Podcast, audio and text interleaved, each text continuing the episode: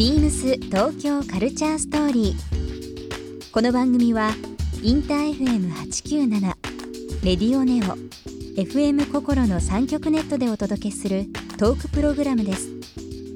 案内役はビームスコミュニケーションディレクターの土井博志。今週のゲストはモデルの小泉聡子です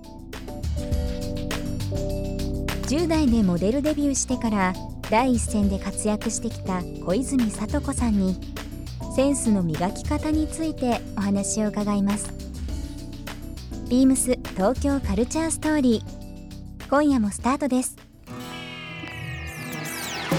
Beams. Beams. Beams Tokyo Culture Story. Beams Tokyo Culture Story. This program is brought to you by Beams. Beams. ありとあらゆるものをミックスして自分たちらしく楽しむ。それぞれの時代を生きる若者たちが形作る東京のカルチャー。ワクワクするものやこと。そのそばにはきっといつもビームスがいる。ハッピーな未来をつくりたい。東京のカルチャーは世界で一番面白い。ビームス東京カルチャーストーリー。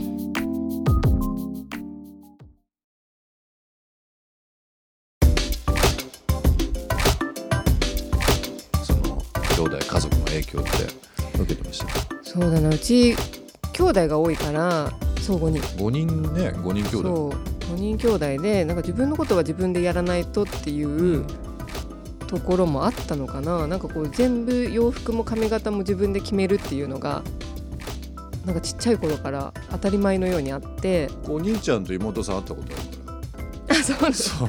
なんかねすごいみんな、ねお兄ちゃん2ね人ともおしゃれだからあおしゃれっていうまあ個性的だよねちょっとね。うん、まあ身内だから個性的っていうあれかもわかんないけどやっぱすごいねおしゃれだったからやっぱり小さい時から、うん。ねよく周りの影響じゃないけど身近にいる兄弟とかね、うん。影響されたりすること多いのかなと思って。あまあでもいろんな文化お兄ちゃんは結構ねこうなんて言うんだろうあれ。あれなんて言うんだろうね。なんて言うんだろうな。何？あれ。まあでもねお兄ちゃん、まあ独特独特。独特お兄ちゃん聞いてたらちょっと怒っちゃうかもわかんないけど。いやでも本当にまあでもアートとか個性はそうそうそう,、うんうんそういう個性は非常に強いですね。あのストリート系とかもすごく好きだからそういう要素はお兄ちゃんからもらったりとか、うん。まあ、妹は絵を描くから、うん。そういうのもなんかいろんなだから5人いるといろんな世界が見れて、ね。うん、すごく何番目？楽しい。5人の中で何番目ですか？2番目。2番目。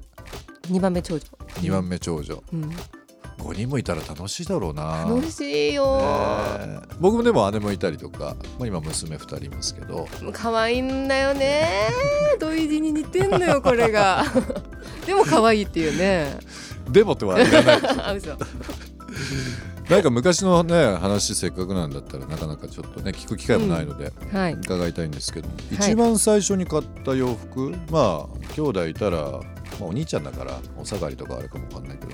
あまあ、お兄ちゃんのお下がりはなかったかな、まあでも長女だからやっぱ買ってもらっていたと思うんだけど、なんかねダンガリーシャツを異常に着ているっていうイメージなのよ。なんか自分のえ昔の写真とか見ると。昔そう写真見てると。うん。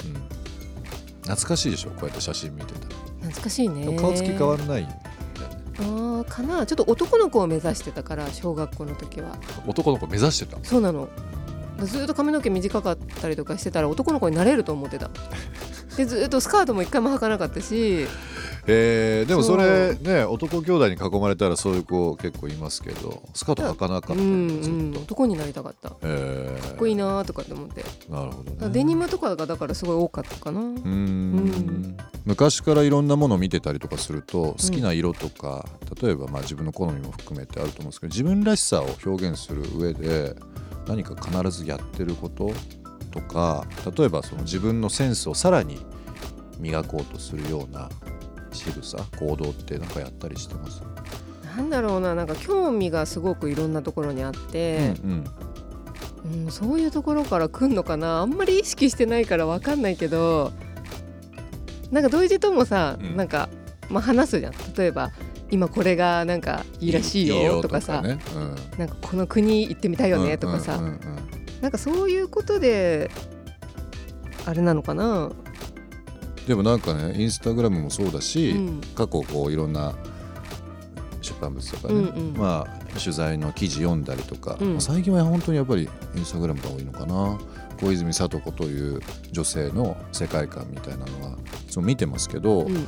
ああいうなんかこうテーブルコーディネートもそうだし、はい。レイアウトとかその空間作りってすごい得意かなっていうふうに思ってて、まあ、好きなのか得意なのかっていうのは、家ごとはねすごい昔から大好きで、うん。なんか家の図面をちっちゃい時からずっと描いてたわけ。図面を？そう。お絵描きはなんかいつも図面だったの。へなんかとにかかく家が好きなの。く、うん。で、まあ、そっから多分テーブルコーディネートとかも来てるんだと思うし、あとまあ空間うん、も好きだけど、うん。まあ、センスがあるかって言ったらちょっとわからないけど、まあ、好きなこと、うん、でもテーブルコーディネートをねそういうの好きだったりとかすると撮影現場っていろんなシーンがあるじゃないですか、うんうん。そのモデルのお仕事だったりとかすると、例えば室内だったりとかじゃあはい。花瓶が置かれてる何が置かれてる、うんうん。結構自分なりにこうしたいとかっていうのあったりします？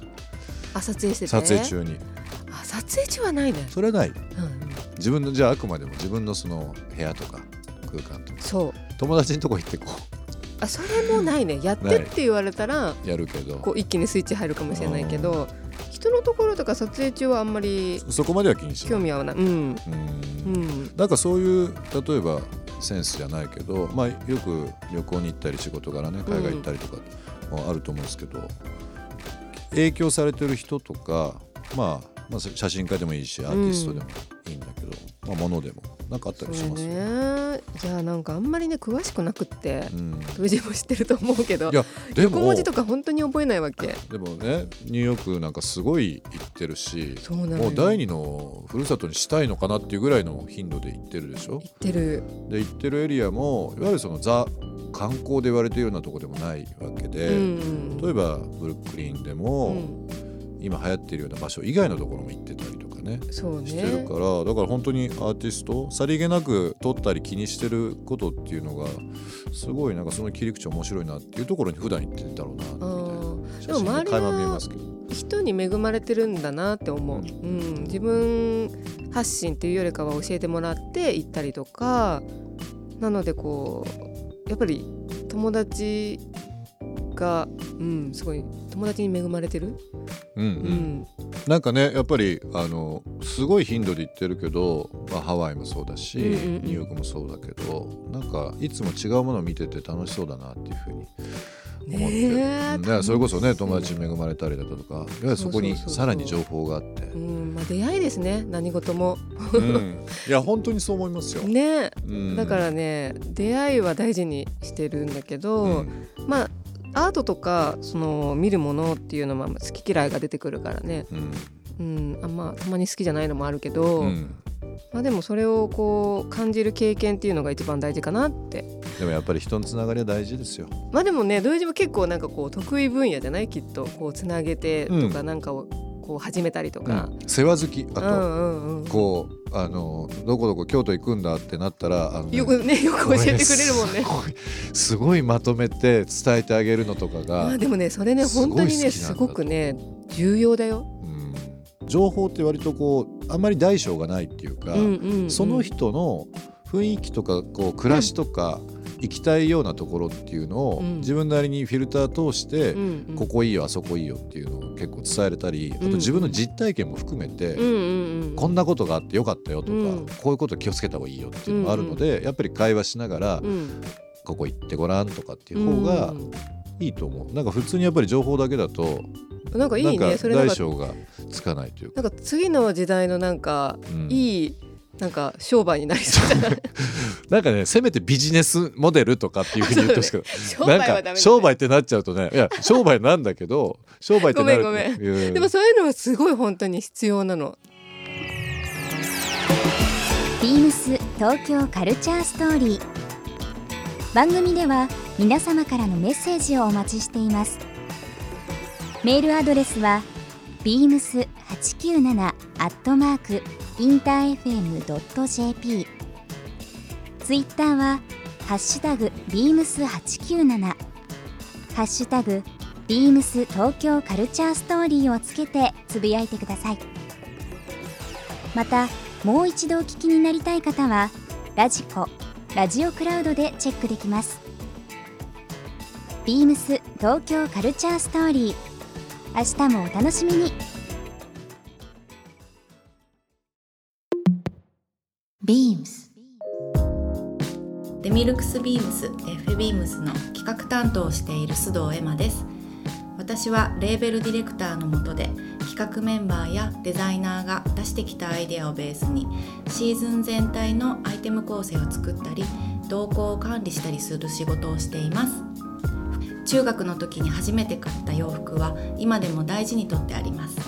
さすがにもう着ることはないですがものづくりのアイデアに行き詰まった時に出してきて眺めてモチベーションを上げたりしています